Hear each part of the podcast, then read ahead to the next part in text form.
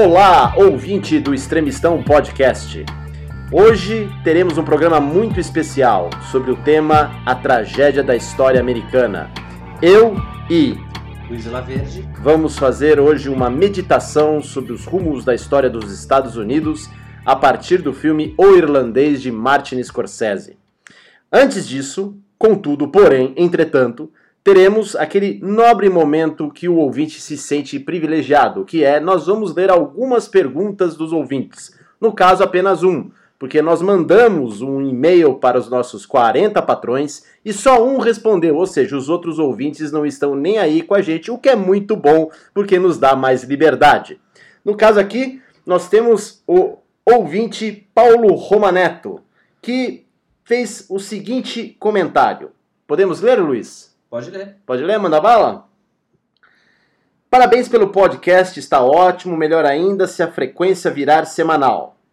A resposta para isso, caro Paulo, é que não será semanal porque nós temos que trabalhar nesse meio tempo e pagar nossas contas. O que significa que o podcast é, por enquanto, um bom e lindo hobby. Ele escreve o seguinte, o Paulo. 1408, que é um filme, e O Nevoeiro, que é outro filme, são filmes que me marcaram pelo enlace entre a loucura e a fé com o horror das obras. Vi-os há 10 anos e até hoje as ideias ficaram na minha mente e voltam em minhas reflexões religiosas e filosóficas. Aí ele pergunta pra você, Luiz, o que vocês acharam do horror do filme Don't Breathe, de 2016? Os vazios morais do, do protagonista, etc. O que, que você achou? Eu não vi esse filme, Luiz. É, assim, o Don't Breathe é um filme de um diretor uruguaio, Fede Álvares, né? Ele dirigiu um curta que se chama Ataque de Pânico, que é um curta cartão de visita. Foi pra ele mostrar que veio, é um bom curta, você acha no YouTube.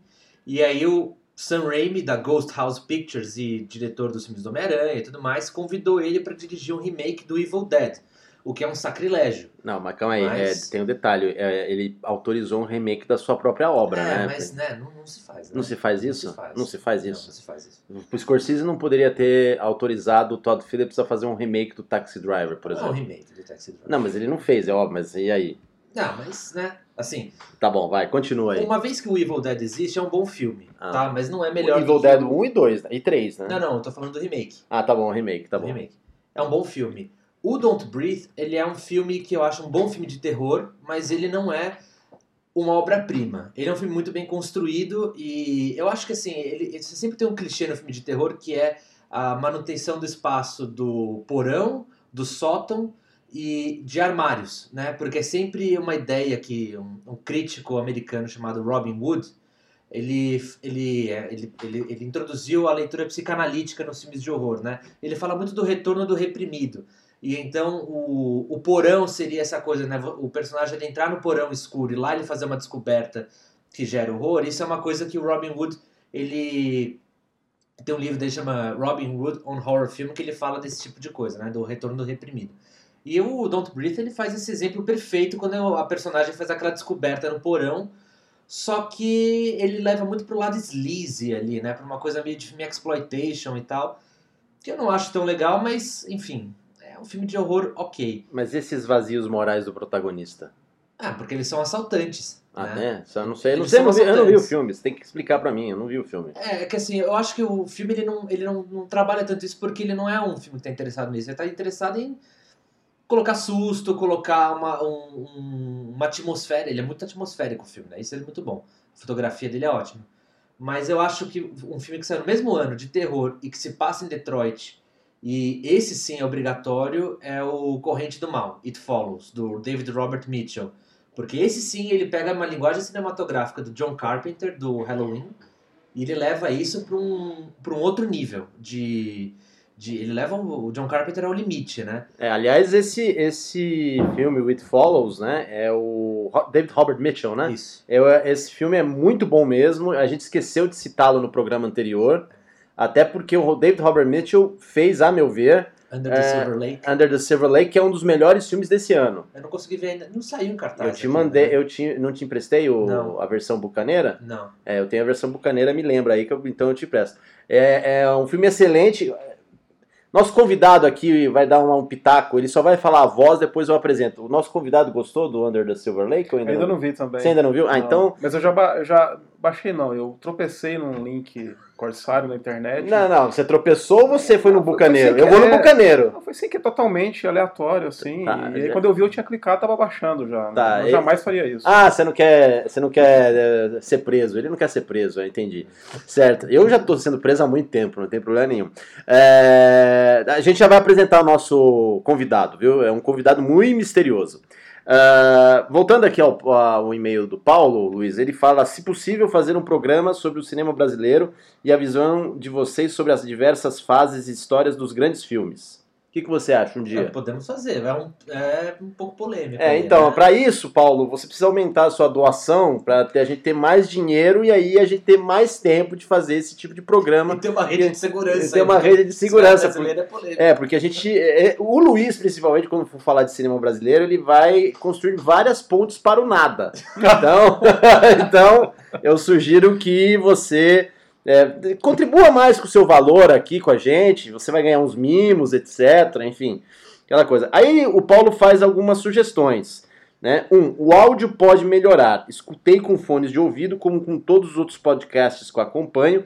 O som não ficou tão bom quanto os outros podcasts. Comparar com Guten Morgen, Nerdcast, Ideias da Gazeta do Povo. A voz de vocês parece distante. Tem- Testei no Bluetooth no carro e ficou ainda pior de escutar. Parece que vocês estão gravando em um espaço pequeno. Bem, Paulo, ah, eu posso dizer o seguinte: este programa é gravado na sala do meu apartamento, que não é nem um pouco pequena. Mas é, é, a sua comparação com a Ideias da Gazeta do Povo é meio inválida, porque eu participava desse podcast e várias vezes tinha barulho de construção no fundo da, do programa. Então, assim, qualidade do som pela qualidade do som, eu acho que a minha é melhor, porque por enquanto ainda não tem barulho de construção. Pode ter, mas a gente está filtrando. Fica de sugestão que vocês coloquem na descrição do episódio todas as fontes e referências citadas no podcast para facilitar nossas pesquisas. Então, Paulo, para isso acontecer, a gente precisa de um estagiário, tá? É, que, obviamente, receba para isso. E a gente ainda não tem dinheiro, porque a gente é pobre, entendeu? Então, fica complicado. A gente coloca no Instagram as, redes soci- ah, ah, as referências, né? Dos livros. Sim, o. Luiz, o Luiz, aliás, o Luiz está lá fazendo no Instagram um belo trabalho sobre o horror metafísico, que foi o tema do episódio anterior, e a gente também coloca no Twitter, então as referências está, eh, estão todas lá. Até porque o Extremistão é um podcast que é caótico por natureza, a gente está pouco se danando com método e essas coisas. É, agora, de novo, para ter todo esse trabalho, a gente precisa de um estagiário. E a gente é duro. A gente é tão duro que a gente sequer tá pagando a diária do nosso convidado, que é um sujeito que cobra caro. Ele só tá aqui porque o Luiz e o convidado de hoje, eles são irmãos no deserto, tá? Então, é, é uma questão aqui, a gente teve que chamar a sinagoga e resolveu esse negócio entre os dois. E parece que o, o- o- o convidado aqui vai ter que pagar um zahir pro, pro Luiz Felipe. Aqui né? a gente vai testar a ideia de dois judeus, três opiniões. Exatamente. Isso aqui é a minha mitzvah da semana, então. É.